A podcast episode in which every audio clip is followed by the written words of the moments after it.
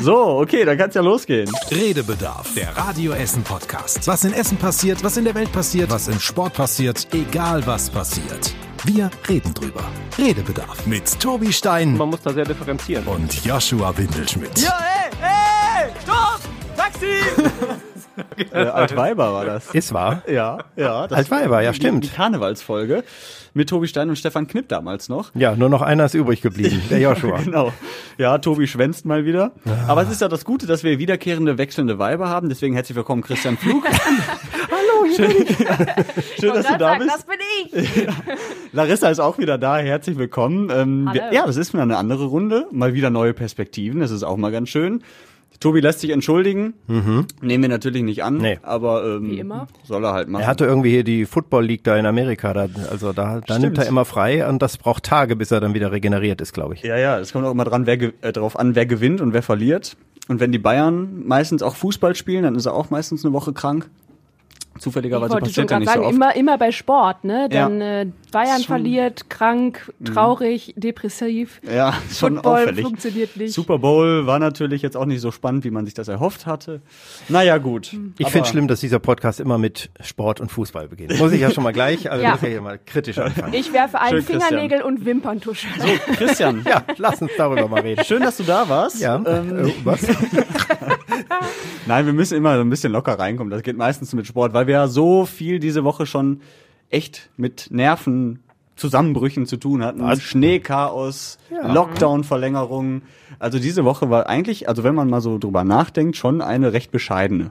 Um es mal vorsichtig auszudrücken, oder? Das finde ich gar nicht. Nee? Nee. Warum nicht? Also- du bist so ein Schneefan. Ich bin ein, ja, ich, ich finde es immer schrecklich, wenn Moderatoren und Innen also zusammen sagen, es wird warm und es ist 30 Grad, da kriege ich immer die Krise. Aber bei diesem Wetter, der Schnee, die Kälte, so knackig, der Schnee bleibt liegen, es ist schöner Schnee, er ist noch weiß, es strahlt, wenn die Sonne jetzt rauskommt. Ich finde das wunderbar, ich genieße das, ich gehe zu Fuß zur Arbeit, weil fährt ja auch kein Bus und Bahn so richtig. So, wo sind die Schneeengelspuren von dir, Christian?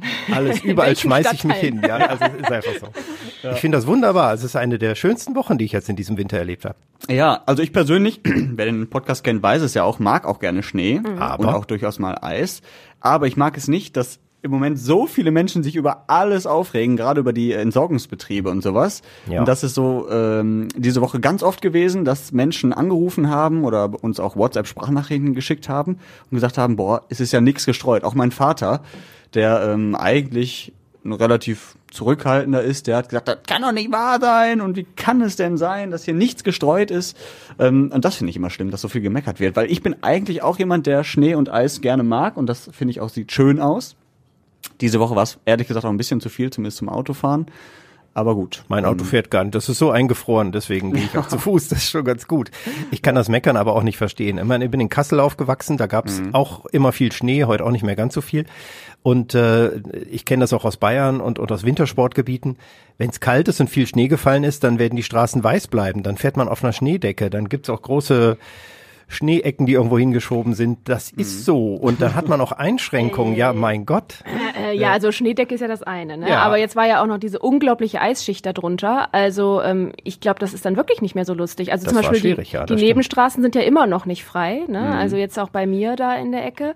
Ähm, und wenn dann Jetzt muss ich meckern, es tut mir leid, aber wenn dann die äh, dein Hauseigentümer auch erst nach drei Tagen fetter Eisschicht anfängt, sechs Stunden mit der Schippe da drauf zu klopfen, während man selber nach der Frühschicht einen Mittagsschlaf machen möchte, dann werde ich auch deutsch und äh, mecker los. Ja, da ist schon was dran. Hier der Thomas aus Altenessen Nord, der hat sich auch darüber aufgeregt. Die wussten gestern den ganzen Tag, was auf uns zukommt abends. Ja, warum werden die Straßen nicht frei gemacht?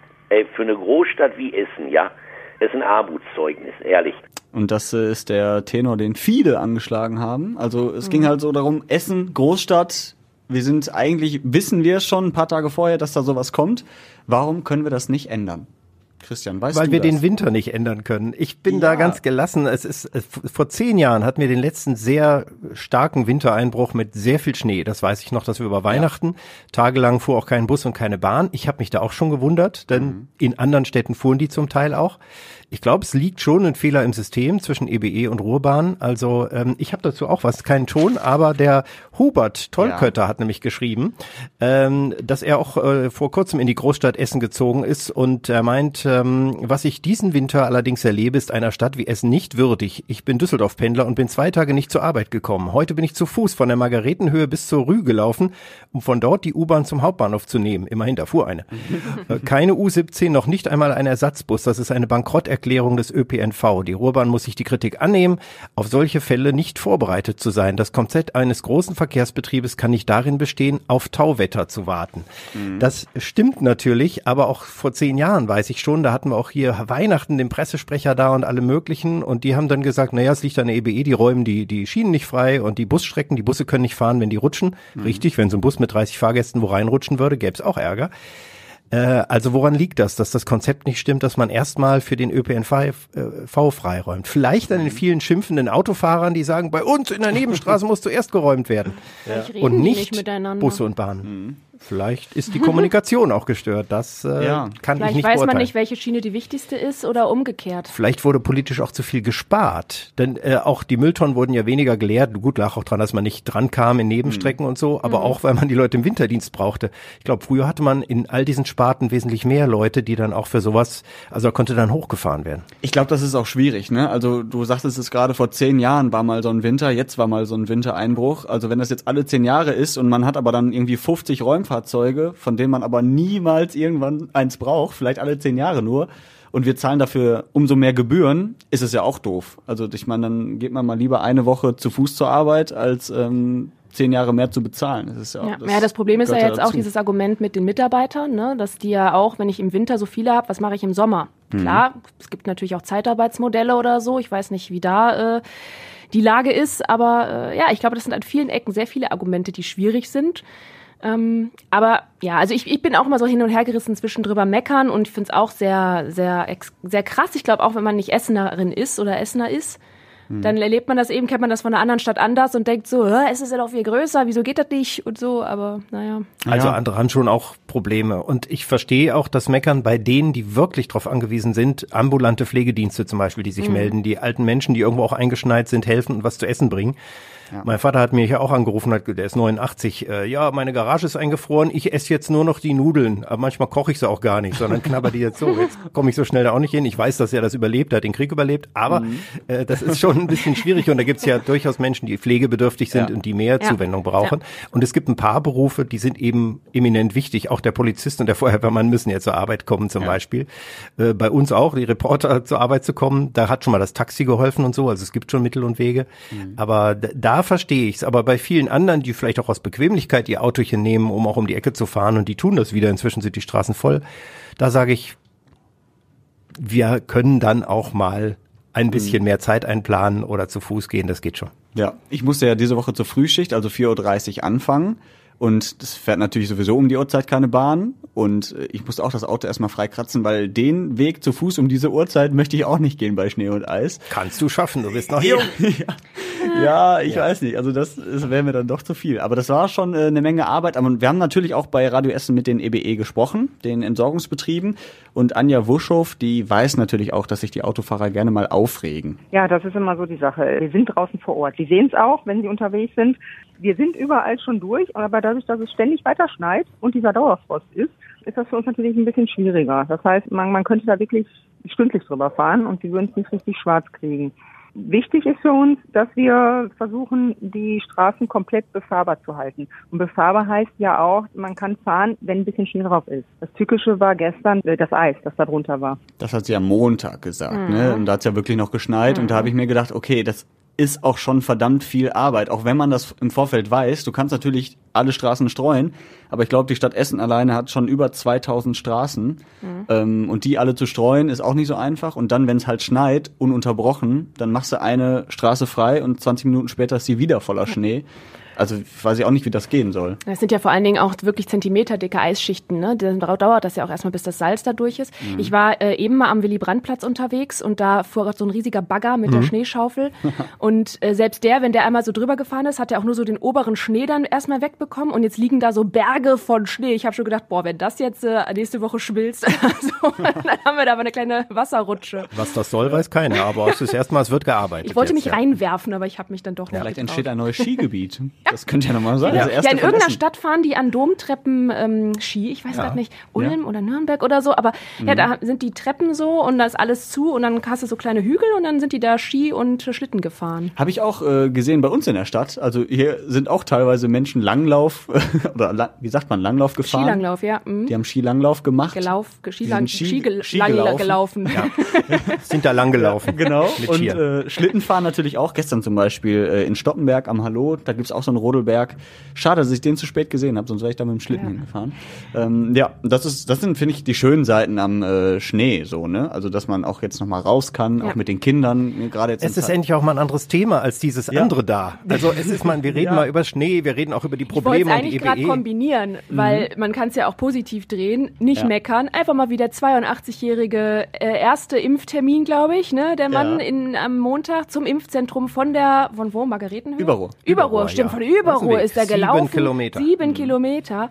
Also da habe ich nur gedacht, ja, da wird auch nicht jeder machen. Ja, aber da fand ich auch, da muss ich den Hut vorziehen vor dieser Leistung. Also sich zu überlegen, okay, ich bin jetzt 82, ich habe heute einen Impftermin und ich kann nur hinlaufen und das dann auch so wirklich zu machen, weil du kannst ja wirklich alle fünf Meter stolpern und gerade in dem Alter, wenn du da einmal richtig hinfällst, ist Naja, es ja am auch Montag nicht noch so mit gut. dem Schneeverwehungen und allem. Genau, Also, ist schon sehr ja, kalt und sieben Kilometer, wie lange braucht man dafür? Auch schon zwei Stunden bestimmt. Ja, ne? wenn du noch 82 Weil bist und durch, Schnee. durch Schnee stapfen, das ist schon eine Leistung. Also wenn wir mit 82 noch so fit sind, dann haben wir Glück gehabt, dann ist es gut. Ja, Ja. Aber, aber ich fand es schön zu sehen, dass er diesen Willen hat, sich unbedingt impfen zu lassen. Also Ja. ähm, du er hätte auch sagen können, nö, ich komme dann bei zwei, drei Tagen wieder und lass mich impfen.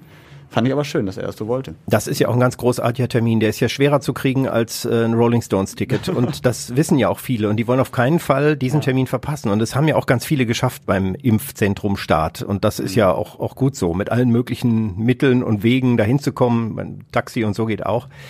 Ähm, denn den Termin will man nicht verpassen, weil ja doch die Angst da ist, wenn ich den verpasse, dann stelle ich mich wieder hinten ein, muss wieder stundenlang telefonieren und kriege dann einen im April oder so. Ja, ja, wo du das gerade ansprichst. Äh, ich habe ja auch von meiner Oma berichtet, für die ich einen Termin holen wollte. Jetzt hat sie mittlerweile einen. Jetzt ratet mal wann. Weiß nicht, Juni. Nee, so schlimm ist es nicht. Aber am 28. April. Ja, fast. Aber boah, da habe ich mir gedacht, nee, also wenn meine Oma, die 88 Jahre alt ist, erst Ende April geimpft wird, wann sind wir denn dann dran? Also Und das ist der erste Impftermin. Ja, dann, genau, Ne? Die das muss ist ja der noch einen erste. zweiten machen. Wir sind zuletzt dran. Aber Ja. es werden doch noch ein paar Impfstoffe freigegeben. Da sind noch ein paar im, äh, ne? Am Köcher. Brodeln. Ja, am Brodel, genau. Ich, ich stelle mir die Mikrobiologen vor, die jetzt äh, Tag und Nacht im Labor sind und immer noch probieren. Ich glaube, die tun wirklich alles dafür. Ja. Ja, auch da müssen wir vielleicht Geduld haben. Also ich erinnere mal daran, dass es in den 50er Jahren kam die Tagesschau nur alle zwei Tage, Montag, Mittwoch und Freitag. und wurde mit immer in Jahrzehnten und, und wurde mit ja bitte und wurde mit äh, ihr habt extra einen älteren hier eingeladen, Wir eine neue auch mal was Perspektive aus der, haben. auch mal aus der Weltgeschichte hört. So und äh, da sind die Wagen mit den den Filmen, das waren noch so Riesenrollen, sind dann jeweils losgeschickt worden von Hamburg nach Köln und wie auch immer und umgedreht und haben das da eingeliefert und dann wurde die Sendung zusammengestellt. Also die war da hat man auch mal zwei Tage gewartet, bis man diese aktuelle Sache gehört. Und heute Waren muss alles so schnell aktuell? gehen. Da blinkt das Handy und fünf Minuten später, ja, aktuell ist relativ. Aktuell ist zwei Tage, ist aktuell gewesen. Ich Ja. meine, ich möchte jetzt nicht von der Postkutsche reden, die habe ich noch auch nicht erlebt. Aber wir sind so darauf getrimmt, dass nach fünf Sekunden schon alles da ist und dass ich die Mhm. Bestätigung habe und dass sofort das geht. Das. Ein bisschen Zeit kann man sich lassen. Ich verstehe das, dass man mit Ende 80 so die Zeit so ein bisschen wegtickern sieht. Mein Mhm. Vater ist auch total froh, dass er einen Impftermin hat und sagt, ja, sonst erlebe ich ja gar nichts anderes mehr und ich will ja wenigstens die Aussicht haben, dass ich nochmal irgendwo in eine Kneipe gehen kann. Ja. Aber das erinnert mich an das, was mein Vater letztens gesagt hat, auch mit der Sportschau. Damals war das ähnlich. Die sind nach einem Spiel mit Motorrollern losgefahren, hatten da die Filmrollen drauf. Und äh, die Sportschau war in Köln und alle Spiele, die da in Köln in der Nähe waren, die wurden gezeigt, alle anderen halt nicht. So, und jetzt kannst du ja. auch auf dem Handy gucken und alles. Also es ist irgendwie schon äh, spannend, was sich so geändert hat. Wir sind verwöhnt. Wir sind Ja, verwöhnt. Ja. das- ich habe ja 1991 noch angefangen und aus der Bezirksliga Westfalen berichtet und hatte einen Kassettenrekorder und habe da einen Ton aufgenommen. Um, wann war es? 16.45 Uhr war das Spiel zu Ende, ne, Amateurliga. Und bin dann ins Studio damals noch in Rheine, da war ich in Münsterland und habe dann die Kassette eigentlich, habe ich mir schon zurechtgespult während der Autofahrt, darf man heute auch keinem mehr erzählen, auf die Stelle, da ist immer so ein Zählwerk an den Kassettenrekordern gewesen und habe das auf die Stelle eingespult, dem Moderator gegeben, gesagt, hier einlegen und ich habe dann, also wurde gar nicht mehr irgendwo eingespielt und geschnitten, aber keine, gar keine Zeit. 17.20 Uhr, also fünf Minuten nachdem ich im Studio war, habe ich dann das Kollegengespräch gemacht und den Ton von Kassette gespielt. So, jetzt. Habe ich auch mit meinem Fisher Price Recorder, habe ich damals da reingesungen. Ja? Aber das hat dann keiner im Radio gespielt. Wie schade. ja, gut. Noch Ich hab, nicht. Ich habe immerhin 30 Mark für den Einsatz verdient, muss man auch sagen. So hat's angefangen. Immerhin. Ja, äh, Thema Impfen. Ach ja, Äh, richtig, Glaub, glaubt das mit dem Termin, ähm, liegt das am Impfstoff oder an, den an der Terminumsetzung? Also, da, dass nicht genug Menschen da sind, die impfen können. Ich befürchte beides. Aber es Noch gibt ja viele liegt's am Impfstoff. Ja. Ja? Irgendwann wird das mal äh, sich wenden, dann ist genug Impfstoff da, weil Stück für Stück wird mehr zugelassen und produziert. Das heißt, irgendwann kommt der Impfstoff rein und rein und rein nach Deutschland und dann sind die Impfzentren am Anschlag. Ja. Das kann ich mir schon vorstellen, Ja. dass man dann mehr Termine vergibt und dann merkt, oh, jetzt äh, kommen wir gar nicht nach, jetzt haben wir mehr Impfstoff, als wir verimpfen können. Dann wird man wahrscheinlich auf die Hausärzte und so weiter zurückgreifen. Also mal angenommen, im März kommt ein Riesenschub Impfstoff. Kann es dann sein, dass ich vor meiner Oma noch geimpft werde? Ich befürchte nicht, Yoshi. Nach, aber theoretisch. Äh, Wenn, ich möchte nichts ausschließen, Ja, aber, aber- Also vielleicht mit dem, der nicht für über 45, 65 geht. Wenn da noch so ein paar kommen an Stoffen, die, das haben, vielleicht schon. Aber Ja. das wäre schon sehr, sehr bitter eigentlich, wenn das Also, jetzt passiert. Im Moment ist die Rechtslage ja noch etwas unklar, was die Reste von Impfstoffen betrifft. Und Mhm. äh, wenn äh, du in der Nähe bist, wo deine Oma geimpft wird, da vom Mhm. Impfzentrum, und bist irgendwie so vor der Tür und sagst deiner Oma, wenn die fragen äh, nachher und du bleibst noch ein bisschen da und die sagen, oh, hat noch jemand Verwandte, die jetzt noch geimpft werden müssen, der Impfstoff hält jetzt noch 20 Minuten Mhm. und deine Oma kann sagen, ich rufe den Jungen mal an, der ist in fünf Minuten hier drin, dann könnte es passieren. Das ah, ich ist im dachte, Moment das so die geht nur bei. Helfer. Also, dass die Helfer und so das erstmal kriegen dann da. Und Naja, wenn keine Helfer, wenn die Helfer alle geimpft sind und alle Ah ja, durch okay, sind, dann ja. bevor man den Impfstoff wegschüttet, weil der dann zu einer bestimmten Zeit nicht mehr verwendet werden darf, ist es ja das Beste, dass noch jemand geimpft wird. Je mehr Menschen geimpft werden, desto besser. Aber es wird das natürlich gerade diskutiert, Tropfen weil dann Menschen geimpft werden, die in der Reihenfolge noch nicht dran sind. Aber wegschütten finde ich schlechter. ja, auf jeden das Fall. stimmt. Aber fragt sich dann, ob die Dosis noch reicht. Ja. Ja, ne, das ist die Oder also müssen Voraussetzung. die dann zusammen äh, aus drei übrig gebliebenen Ich würde Tropfen was ich würd mir auch fünfmal nur ein bisschen ja, spritzen für, lassen. für Yoshi reicht eine halbe Portion, das wird schon helfen. Ne? Ja. ja, weiß ich auch nicht. Also ich bin da gespannt. Ich hoffe, dass das alles relativ schnell geht. Immerhin, meine Freundin darf sich jetzt schon impfen lassen, weil sie jetzt, ähm, sie macht ja eine Ausbildung zur Kinderkrankenschwester und arbeitet aktuell in einem Altenpflegeheim auf der Margaretenhöhe. Und äh, da müssten die Mitarbeiter dann auch geimpft werden. Und da war sie dann auch ganz froh, dass sie jetzt dann, ich glaube Montag, nächsten Montag darf sie sich dann schon impfen lassen. Und für mich ist das auch ein bisschen Erleichterung, weil sie ist dann ja schon mal relativ sicher. Ne? Und jetzt liegt's nur noch an mir. Also Ja, da bin ich auch mal Ja. gespannt. Mein Bruder ist, glaube ich, auch in einer höheren Gruppe als ähm, quasi Vater. Ne? Also mein, die, die Frau ist schwanger jetzt Mhm. und dann ist halt, dann dürfen ja, glaube ich, auch die, wie heißt das, keine Ahnung, Angehörigen der Schwangeren, keine Ahnung, der andere Part. Ja. Ja, habe ich Partner. gehört. Die sind in einer, die sind in einer vorigen Gruppe, weil Schwangere sollen ja noch nicht. Das ist ja noch nicht Mhm. so sicher, dass die das äh, gut vertragen. Aber ich weiß jetzt nicht, in welcher Gruppe das ist, ob das Gruppe 3 dann ist oder sogar noch früher. Aber das ähm, fand ich sehr interessant, dass der auf jeden Fall dann dadurch früher kommen, drankommen würde. Aber wahrscheinlich hat die das Kind eh schon, bis das dann wieder soweit ist. Ich wollte gerade sagen, also ich bin mal gespannt, wann wir wirklich tatsächlich dran sind. Wie viele Podcast-Folgen noch den Rhein runterlaufen, genau. sozusagen. Ja, Wie oft die Schippe hier mit dem Bagger. Guck mal, zwei sind das jetzt sogar. Die Ja. schieben hier den Schnee äh, Gleich ist direkt das vorm ein riesiger weg. Berg, der Willy Brandt-Platz. also ich glaube, die haben wirklich alle Maschinen, die es in Essen gibt, umgebaut zu Ja, irgendeiner Möglichkeit, Schnee wegzuräumen. Jetzt sind es hier zwei große Bagger, die wahrscheinlich auch Besseres zu tun hätten, als Schnee wegzuräumen. Naja, Könnten die auch können Larissas Nebenstraße weg, aber da sind die Autos mit weggeschüttet, ja, glaube ich. ich fürchte schon, die ist nicht so breit. Nee, sehr schön. Ähm, wo wir noch mal, ich möchte noch mal zum Thema Kälte zurückkommen, weil ähm, wir haben auch über die Obdachlosen gesprochen hier bei uns in Essen. Ähm, ist ja auch schwierig, gerade bei der Kälte. Ich habe ja letzte Woche auch hier bei Radio Essen schon darüber gesprochen, wie schütze ich meine Kaninchen. Ne, da, da muss ich mir auch auf einmal Gedanken machen. Äh, das ist aber im Vergleich zu, ähm, zu Obdachlosen natürlich auch nochmal eine andere Nummer. Obdachlose, die wollen tatsächlich jetzt im Moment auch gar nicht drinnen irgendwo unterkommen, in, weiß ich nicht, der Bahnhofsmission oder anderen Einrichtungen, weil sie da Angst vor Corona haben. Also da hat, haben wir auch mit ähm, Markus Pajonk gesprochen von Essen packt an. Und da war das ganz interessant. Die haben nämlich ein Hotel jetzt angemietet für Obdachlose. wo halt die Obdachlosen hingehen können, sich duschen können und alles und da äh, schlafen können. Und äh, er hat das wie folgt erklärt. Der Beschluss ist eigentlich. Nee, das ist die falsche.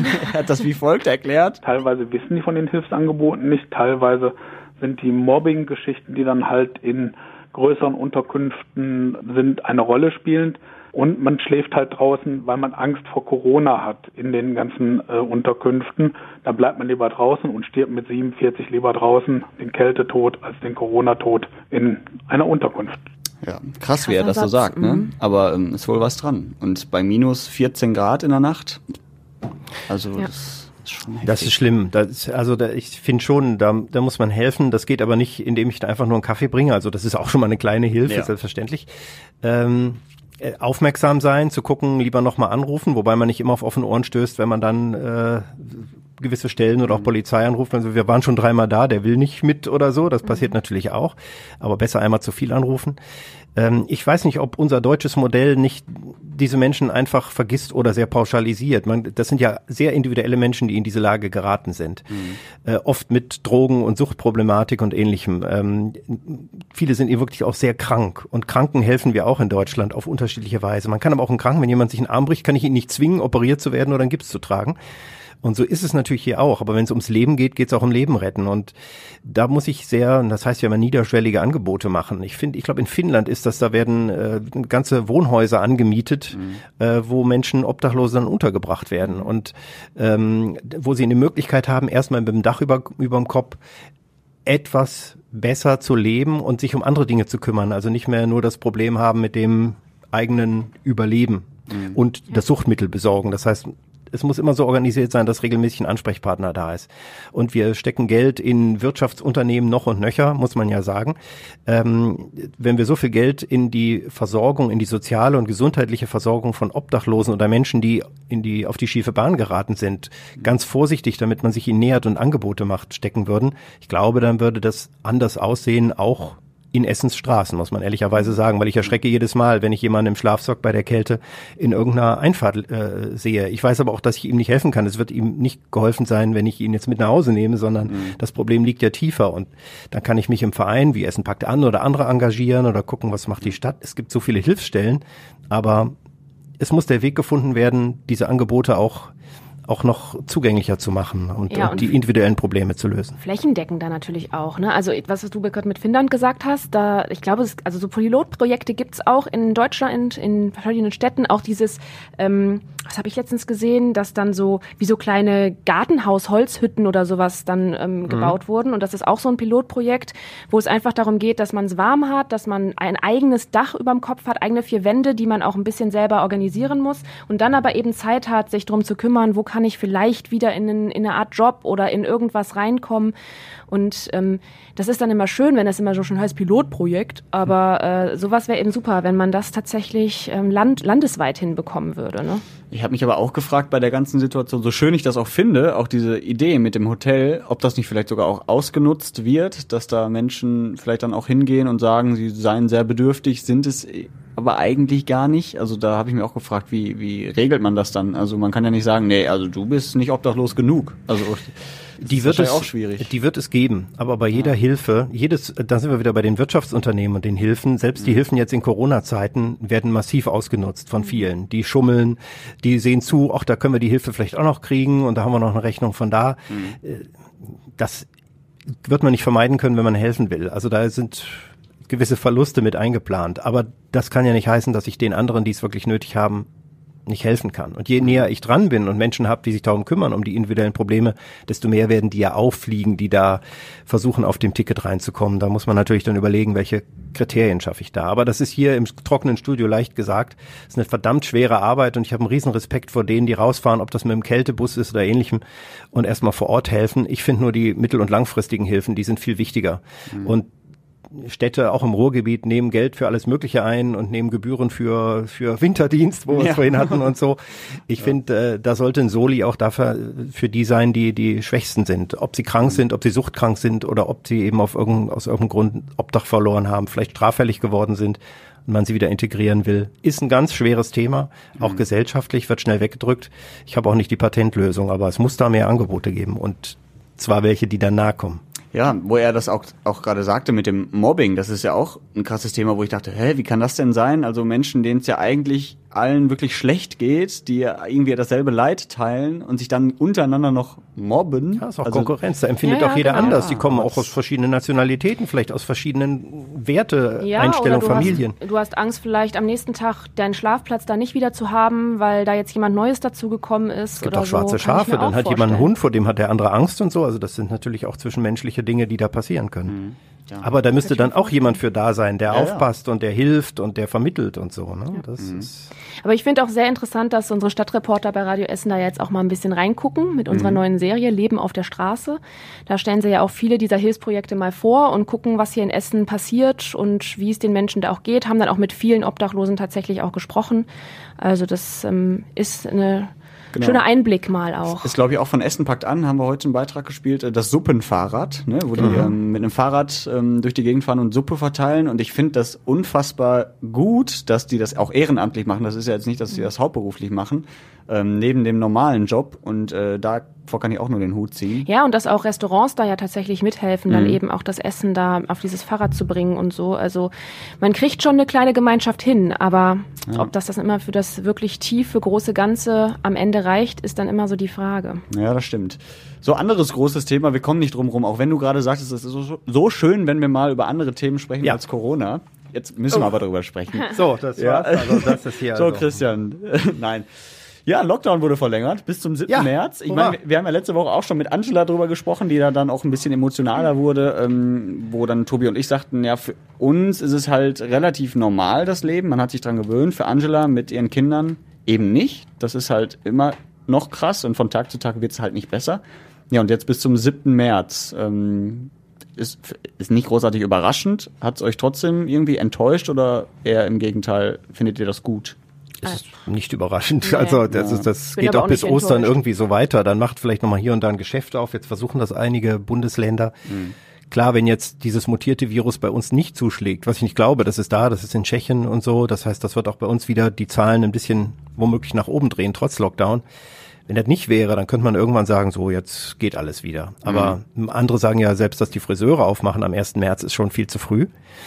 Äh, aber vielleicht hat man das dann etwas zu wörtlich genommen, den Lockdown. Ah, er musste sein, er musste raus. Tobi Stein Yoshi ging ja Vertretung. eher ne? die, der Lock ab, weil deine Locken, die wachsen ja immer weiter in die Lüfte.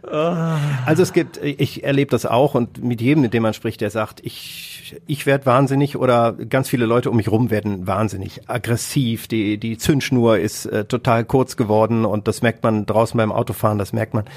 Einigen Leuten ist die Existenz wirklich weggeschwommen, da geht's richtig schlecht. Und äh, andere sind nervlich runter oder eben wie mit Kindern oder mit äh, alten Eltern und mit vielen anderen Dingen, die man einfach nicht mehr koordiniert, koordiniert kriegt. Und äh, viele Büros, gehören wir ja auch zu, haben auch immer noch kein, nicht genug Homeoffice äh, taugliche Technik. Und man progelt sich da ein zurecht und verliert doch im Grunde genommen ganz viele Stunden an wertvoller Lebenszeit, hat man das Gefühl, indem man da irgendwie äh, am Küchentisch sitzt, während der Partner oder die Partnerin in einem anderen Raum sitzt und dann fällt noch äh, hier Handyvolumen oder WLAN aus.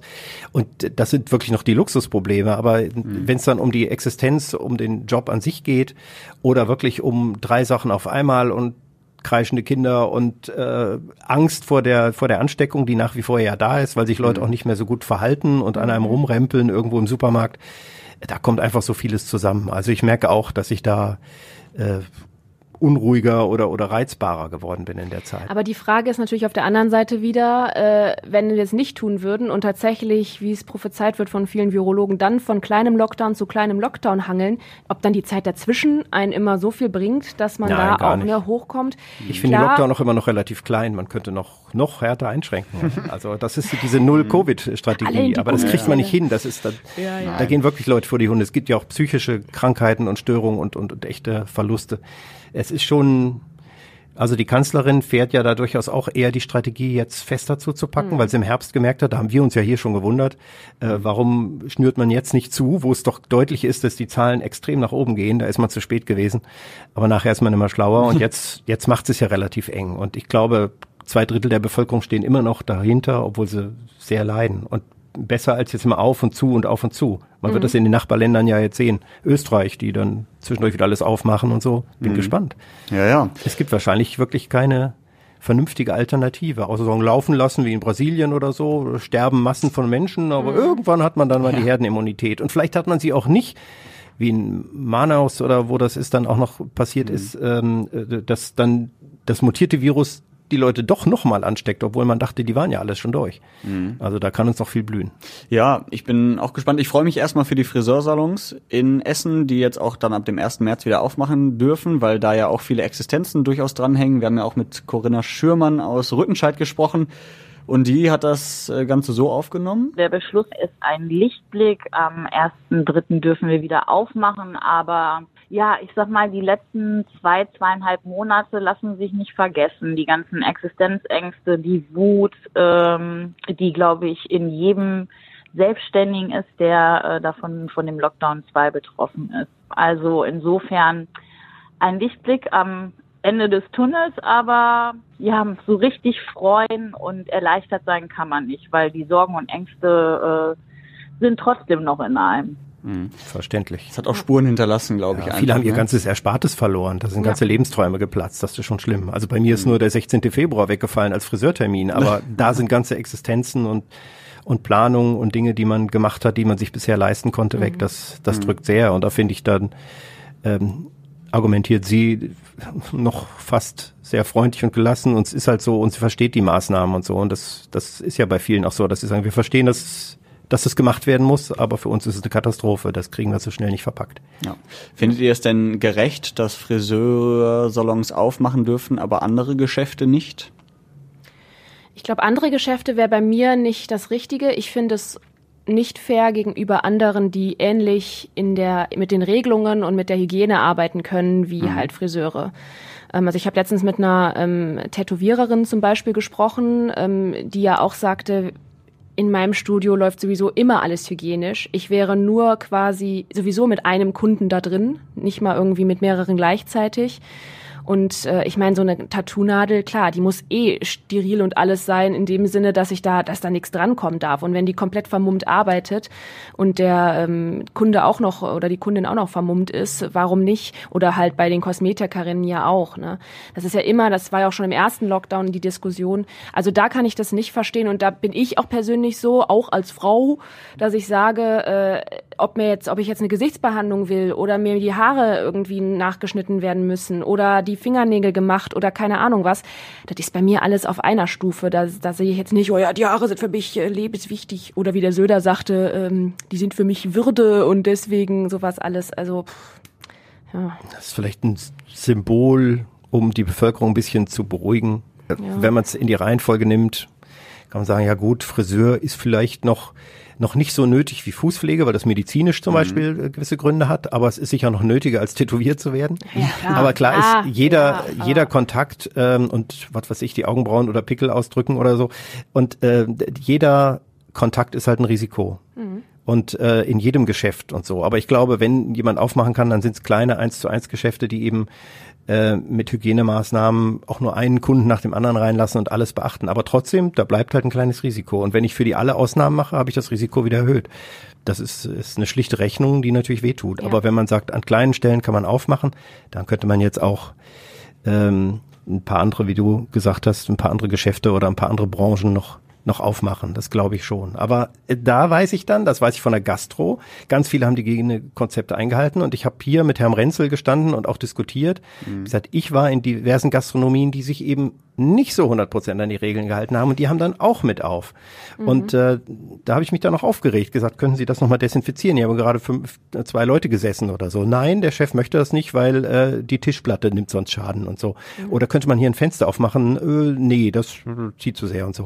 Mhm. Es gibt andere, die das 100 Prozent gemacht haben, die äh, leiden unter den schwarzen Schafen, aber es gab viel zu viele, die dann auch zu wenig drauf geachtet haben. Aber und, müsste man das nicht so. dann besser kontrollieren? Also wäre das nicht wichtiger, als einfach das dicht zu lassen und äh, zu hoffen, dass sie irgendwie durch diese Krise durchkommen? Sagen wir mal so, die Stadtoberen und auch die Politiker wollen nicht als Kontrollettis durch die Gegend gehen, weil sie möchten nicht den Anschein erwecken, dass sie hier mit Sheriffs dafür sorgen, dass die kleinsten Regelungen eingehalten werden. Das ja. ist ja schon bei der Maskenpflicht und bei der Deutschen Bahn und so so. Ich finde das gut, wenn da kontrolliert wird und wenn derjenige aus dem Bus fliegt, der keine Maske auf hat. Aber da kommt es ja teilweise auch zu, zu harten Rangeleien. Also ist nicht ganz ohne. Aber das finde ich ist dann wieder eine Frage der Kommunikation, wenn man das so sagt. Ey Leute, wir können die Geschäfte und Restaurants wieder aufmachen, aber nur unter der Bedingung, dass wir dann auch regelmäßig kontrollieren kommen, ja. um mal zu gucken, ob sie wirklich. Aber du kannst auch nicht alle kontrollieren. Ja, eben, da sind wir bleibt, bei der Personalfrage. Nee, es bleibt hier zum Beispiel hier um die Ecke beim beim Grillo ist ein Dörbel. So und ja. äh, da ist äh, da arbeitet auch eine Bäckereifachfrau, die ist äh, super, die ist tough, die mhm. staucht auch jeden zusammen, der da nicht äh, Abstand hält. Hier noch draußen bleiben, es sind schon drei Leute hier und so. Mhm. Die macht das gut. Aber das kann nicht jede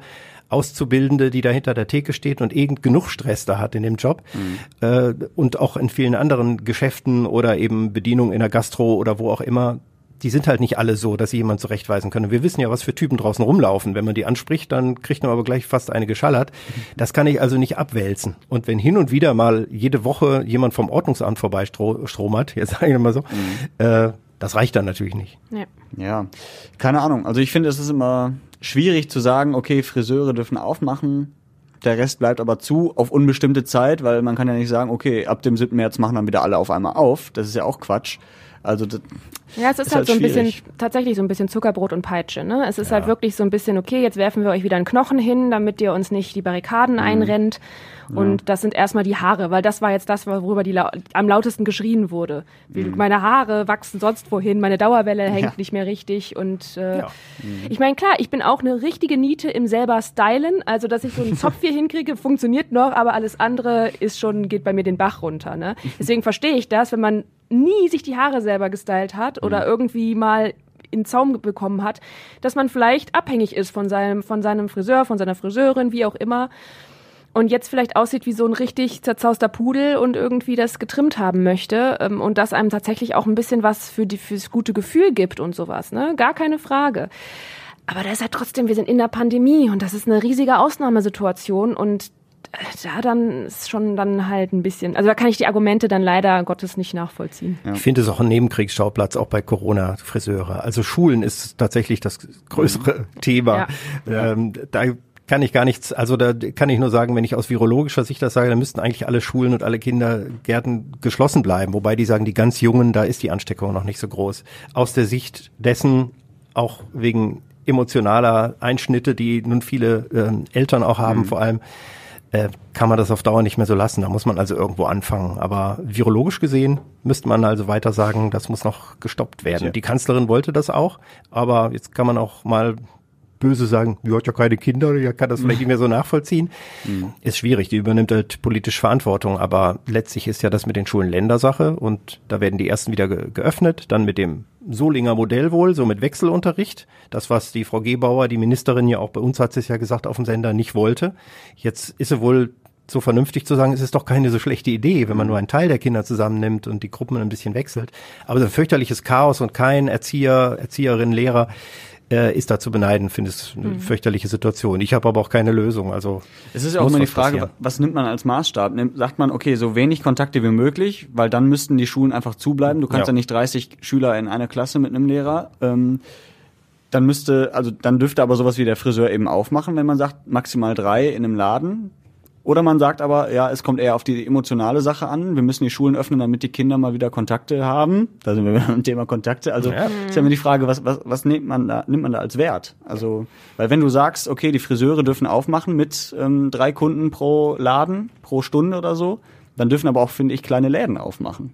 Also wenn ich im Supermarkt auch in der Kasse stehe mit 15 anderen in einer Schlange. Das wird nie gerecht sein. Nee. Und das Virus ja. sucht sich den Platz, wo auf ist. Wenn die Friseure aufhaben, dann kommt es auch notfalls darüber. Und durch die ja. Schulen kriegt's auch. Und hier zwischen uns drei, wenn es irgendwo ist, dann kriegt's ja. Also das, man kann ja nur selbst immer sagen, so weit wie möglich vermeiden. Aber mhm. wir kriegen das nicht auf Null hin. Und wir müssen ja auch irgendwie damit leben lernen. Äh, nun stellen wir uns nur mal vor, ich will es ja nicht herbeireden, aber es kommt jeden Winter eine neue Pandemie. Oder eine Mutation. Es ist ja möglich. Die Welt ist ja ein bisschen ins Ungleichgewicht geraten, nicht nur beim Klima, sondern man merkt es jetzt auch bei der Das macht uns Biologie. keine Angst, Christian. Ja, Ja, das ist womöglich. Das ist. Horror, ja, aber Virologen haben auch vor zehn Jahren gesagt, dass das, was jetzt Ja. passiert ist, mal passieren kann. Da gibt's ganze, ich habe das als erstes im Internet rausgeholt und mir ausgedruckt. Da sind sogar Abläufe geschrieben, die 100 Prozent so verlaufen, wie jetzt diese Pandemie verläuft. Kann man also alles Monat für Monat nachvollziehen. Auch mit den Wellen und das wieder zurückkommt und so. Und äh, da steht auch drin, und das sagen Virologen, es gibt auch noch andere Pandemien, die nur darauf warten. Und je angreifbarer wir da werden körperlich für solche Viren, desto häufiger haben wir das. Also müssen wir damit umgehen lernen, so wie die Menschen mit anderen ähm, Dingen wie Hochwasser auch umgehen lernen. Dann bauen sie einen Deich und dann bauen sie eine Erhöhung. Da haben sie verschiedene Ideen, wie man das noch regeln kann. Also gegen Naturgewalten kann man sich in die 100 Prozent schützen. Die Natur ist stärker als wir, aber man kann ganz viel machen. Und bei der Pandemie auch Kontakte, dann muss ich halt wirklich die Digitalisierung mal vorangreifen und da andere Lerndinge haben und dann muss ich die, die Lehrerinnen schulen und, und so weiter. Ey, Jetzt fängst du aber an sehr vielen Baustellen in Deutschland an. Ja, Das sind ich, alles schwierig gleichzeitig hinzukriegen. ich dachte, hier im Podcast ist das erlaubt. Einfach mal Ja, das ist es. alles loswerden. Ich empfehle Ja. übrigens das Brettspiel Pandemie. Das gab es auch schon ein paar Jahre vor Corona. Ja. Aber das erklärt, da lernt man sehr schön, ähm, wie man das so macht, mit Impfstoff entwickeln und dann muss man da halt zusammenarbeiten mit ganz vielen verschiedenen Rubriken und Fachleuten und Experten. Und dann äh, Oh. Das muss man die gut. Welt von vier verschiedenen krassen Viren befreien, die gleichzeitig ausbrechen. Das muss ich mal mit meinem Vater spielen. Der Das schimpft nämlich auch immer gut. so auf die Politik und man hätte das alles anders. Wenn man da mal selbst am Brettspiel sitzt und merkt, was man für ein Klugscheißer Ja, ist, aber dass da, das das so ist deswegen kann ich das halt, verstehe ich das halt auch so gut mit dem, wie das funktioniert, dass man jetzt Mhm. eben nicht einfach mit dem ersten Impfstoff da alles ist weg und alles ist gut, sondern dass das dann, dann muss man durch die ganze Welt und muss dann immer hinreisen und machen und tun, damit das wirklich überall erstmal wieder äh, kommt. Und da ist auch so ein bisschen Inzidenzwert mit drin hier und, und hier der R-Wert, mit wem man wie viel ansteckt. Gibt's und auch so. den Drosten-Joker oder so? Nee, das ist ja noch nicht auf die Corona-Pandemie Ach so. gemünzt, aber vielleicht gibt es bald eine neue Auflage oder Bestimmt. so, wer weiß. Ja, da bin ich auch mal sehr gespannt. Ich will übrigens noch mal sagen, ich glaube, die Bagger baggern uns hier bald zu und der Eisberg wird vor dem Studiofenster immer Ja, dann machen wir größer. einfach noch ein paar Stunden länger Podcast. Das ist auch gar kein Problem. Ja, Die schieben uns zu. Ja, schön. ja äh, Sonntag wollen wir schon mal drauf schauen. Valentinstag. Wie sieht's bei euch Oder aus? zurückschauen, je nachdem, wann ihr es hört. Ja, genau. Wie sieht's bei euch aus? Wir haben ja heute bei Radio Essen am Morgen auch schon drüber gesprochen. Ähm, viele Hörer haben sich auch gemeldet und gesagt, ach, ich liebe meine Frau oder meinen Mann ähm, sowieso Sie jeden haben es aber Tag. euphorischer gesagt, als Yoshi gesagt hat. Ja, Ich liebe meinen Mann oder ja. meine Frau. Äh, sowieso jeden Tag. Äh, da brauche ich jetzt nicht extra so einen Tag für. Ähm, Das aber ist ja so das Standardargument bei aber so ein bisschen romantisch ist es doch schon, wenn man mal so eine Freude macht. Ich glaube, also ich will auch niemandem zu nahe treten, aber ich glaube das auch nicht, dass ihr euch jeden Tag immer so lieb habt. Nee, Nee. das kann nicht sein. Das, ist nicht möglich. Also ich habe mit meiner Frau und äh, Mhm. am Anfang ja noch Freundin von Anfang an immer gesagt, Valentinstag, das machen wir nicht. Ja. Wir, machen auch. den Anti-Valentinstag. Das machen wir irgendwann dann ein paar Tage später. Da Streiten. hasst ihr euch dann 24 oder Stunden was? streiten. Und nehmt Ja. euch was weg, was euch was ihr besitzt. Nö, wir machen dann halt unser Programm, keine Ahnung. Da waren wir schon was essen oder sind spazieren gegangen und gesagt, Anti-Valentinstag. Aber an dem Tag machen wir nicht mit. Dieses ganze romantische Also an dem Geduse. Tag redet ihr einfach nicht miteinander, aber an, am anderen, an irgendeinem anderen Tag seid ihr dann ganz lieb zueinander. ja, das kann man bei uns. so pauschal nicht sagen. Da muss man Ja, okay, differenzieren. Okay. gab schon Tage, da haben wir uns gar nicht gesehen am Valentinstag. Oh nein. Haben es auch überlebt. Aber es gibt ja WhatsApp, da kann man sich Herzchen-Smileys schicken. Ich habe Ja, ja, auch schon stimmt. gesagt, mein Freund, das war ja auch Bedingung bei uns. Wir machen nicht den Valentinstag. Es wird Mhm. mich nicht geschenkt und ihr braucht mir auch nicht hier schön Valentinstag wünschen. ich so, ja, okay, habe ich auch nicht drauf verstanden. Aber um ihn zu ärgern, ich schenke ihm meistens ein Ü-Ei. Mhm. Ja. Und dann sagt er, wir schenken uns doch nichts und ich will das mit Valentinstag nicht. Und jetzt hast du da doch das Geld zu beigesteuert. Für ein Ü-Ei. Genau. Ja. Also ich habe ja dem Joshua jetzt ein Geschenk gegeben. Hier Ja. ist eine Packung. Ach so. Vielen lieben Dank. Den. Namen seiner Katze. Und Toffifee. äh, genau, und äh, das hat mit Geburtstag zu tun. Das war eigentlich das Valentinsgeschenk für meine Frau, aber da habe ich gedacht, nee, das gibt einfach jetzt Wichtigeres. Ich wollte gerade sagen, da muss man Prioritäten setzen. Das stimmt. Nee, ähm, ja, wir, wir machen es eigentlich auch nicht so. Also ich habe letztens zu meiner Freundin gesagt, oh, ist ja bald Valentinstag, aber pff, ich schenke dir jetzt keine Blumen, oder? Also und, und ich habe gesehen, wie in dem Moment in ihrem Gesicht eine Welt zusammengebrochen ist. Oh. Ja, jetzt weiß ich nicht, ob ich noch zur Tanke soll oder nicht, um den Blumenstrauß Das zu ist doch, Tja. eh, der Valentinstag hat man doch auf 14 Februar gesetzt, weil da Blumenverkauf wirklich stockt. Das ist so im Winter und so und man brauchte irgendwie einen schönen Punkt, wo man nochmal sagen kann, hier können wir die Geschäfte Mhm. ankurbeln. Da ist halt Muttertag ist noch zu weit hin, Weihnachten Mhm. und so ist auch durch. Der Valentinstag ist dazwischen so ein Geschäftstag. Wo war das Wie denn? unromantisch. Wo war das denn so nochmal? ist das doch meistens. Wo war das denn nochmal, wo die Blumengeschäfte auch nur aufhaben durften, wenn die Lebensmittel verkaufen? Das war in irgend, war das in Holland oder so? In irgendwo habe ich das letztens in einem Bericht gesehen und dann mussten die die Blumen quasi absperren. Die durfte man auch nur telefonisch vorher bestellen. Mhm. Ja, das habe ich auch gesehen. Irgendwo. Und äh, dann irgendwie, weiß ich nicht, hatten sie da ein paar Süßigkeiten oder so, die man halt kaufen konnte. Und deswegen durften die öffnen. Aber dann kam einer rein und wollte Blumen kaufen und dann wurde ihm aber gesagt, nee, das hätten sie vorbestellen müssen. Sie müssen aber leider draußen stehen und anrufen, um die Blumen halt. Das war ein ganz kurioser Bericht. Ich weiß nur leider nicht mehr, in welchem Land das war. Aber es war auf jeden Fall auch deutsch gesprochen. War das nicht in Deutschland? Ja, aber wo ist das dann? In welchem Bundesland? Also Das bei uns ja ich jedenfalls mehr, hier ich nicht, ne? Aber es fand ich super, fand ich Ich wirklich, habe auch gedacht, so, das gibt's auch nur bei uns. Ja, genau. Schön die Regeln einhalten. Im Blumenladen Kartoffeln kaufen. Ja, Genau, und keine schön. Blumen. Also musst du einfach sagen, hier ähm, gab nur einen Kartoffelstrauß oder so. Und wenn man sagt, ich möchte gerne Zwiebeln kaufen, dann kann man auch Blumenzwiebeln kaufen. Ja, aber die hättest du vorher bestellen müssen. Und zwar, äh, bevor Hm. du den Laden betrittst. Es ist schwierig in Deutschland manchmal. das halten wir fest. Und so. noch 30 Anträge aus. ja. ja, wir sind schon durch. Ähm, Haben wir nicht noch irgendwas Schönes, was die Woche passiert ist? Außer Valentinstag Schnee? ist doch schön. Also ich wollte noch Ah, was ja. Schlimmes sagen. Ich dachte, ich werde hier gefragt nach dem schlimmsten Erlebnis, der schlimmsten Meldung. Also Ja. die schönste war, dass der 82-Jährige zum Impfzentrum geht und der weiße Schnee. Das ist klar. das, die schlimme Nachricht der Rückweg, oder? Nein, die schlimme Nachricht, die, die habe ich glaube ich sogar bei euch gehört morgens. Ja. Äh, dass so viel Bier weggekippt werden muss. So, das ist wirklich schlimm. ich hab's schon verdrängt. Ja, also Ja, ich ich, weiß, schon ich habe schon, ich habe schon mehrere Freunde angerufen, und hab gesagt, können wir da nicht was machen? Können wir da nicht irgendwie Stauderstraße abends und so gucken? Und Mhm. wir, wir rollen uns dann so ein für für das Wegschütten bereitgestelltes Fass schnell zur Seite und versuchen dann ein Loch einzukriegen und damit wir wenigstens so ein paar Liter noch retten können. Ja, ja, weil viele Brauereien halt auf ihrem Bier sitzen bleiben sozusagen. ne? Hm, keine das, Events, keine Kneipen, Karneval nix. ist nicht. Das ist läuft einfach jetzt ab, und die das Bier. Feste. Mm, Das läuft ab, das muss weg. Und 100.000 Hektoliter, mehrere hunderttausend in ganz Deutschland. Ähm, ich würde mich zur Verfügung stellen. Ich würde Ja, äh, das auch Mehrere sofort- Hektoliter ja, Bier. Ja, genau. Intravenös wird das nehmen, ja. ja, genau. Ist quasi wie Impfen sozusagen. Ja, also eine Zeit lang hilft es zumindest. Also ihr werdet auf jeden Fall schnell immun gegen Corona, wenn ihr euch damit impfen lasst, Ich glaube, glaube ich. dagegen bist du, du bist Gegen alles gegen immun damit? Immun, ja. Oder du lebst halt einfach nicht ja, mehr. das meine ich damit ja. Okay. Deswegen bist du dann halt auch gegen alles Ja. immun. Ja, gut, aber das können wir ja vielleicht mal besorgen für, nächst, für die nächste Podcast-Folge und dann. Ähm, Ja, oder wir machen wieder so eine vi- virtuelle Bierfeier bei Radio Essen einfach. Ja, wir müssen mal wieder eine Feier machen. Genau, und dann kriegt jeder, Jeder so ein, kriegt ein Fass. abgelaufenes Fass Bier. ja, Gute Idee. 50 Liter. ja, ist doch schön.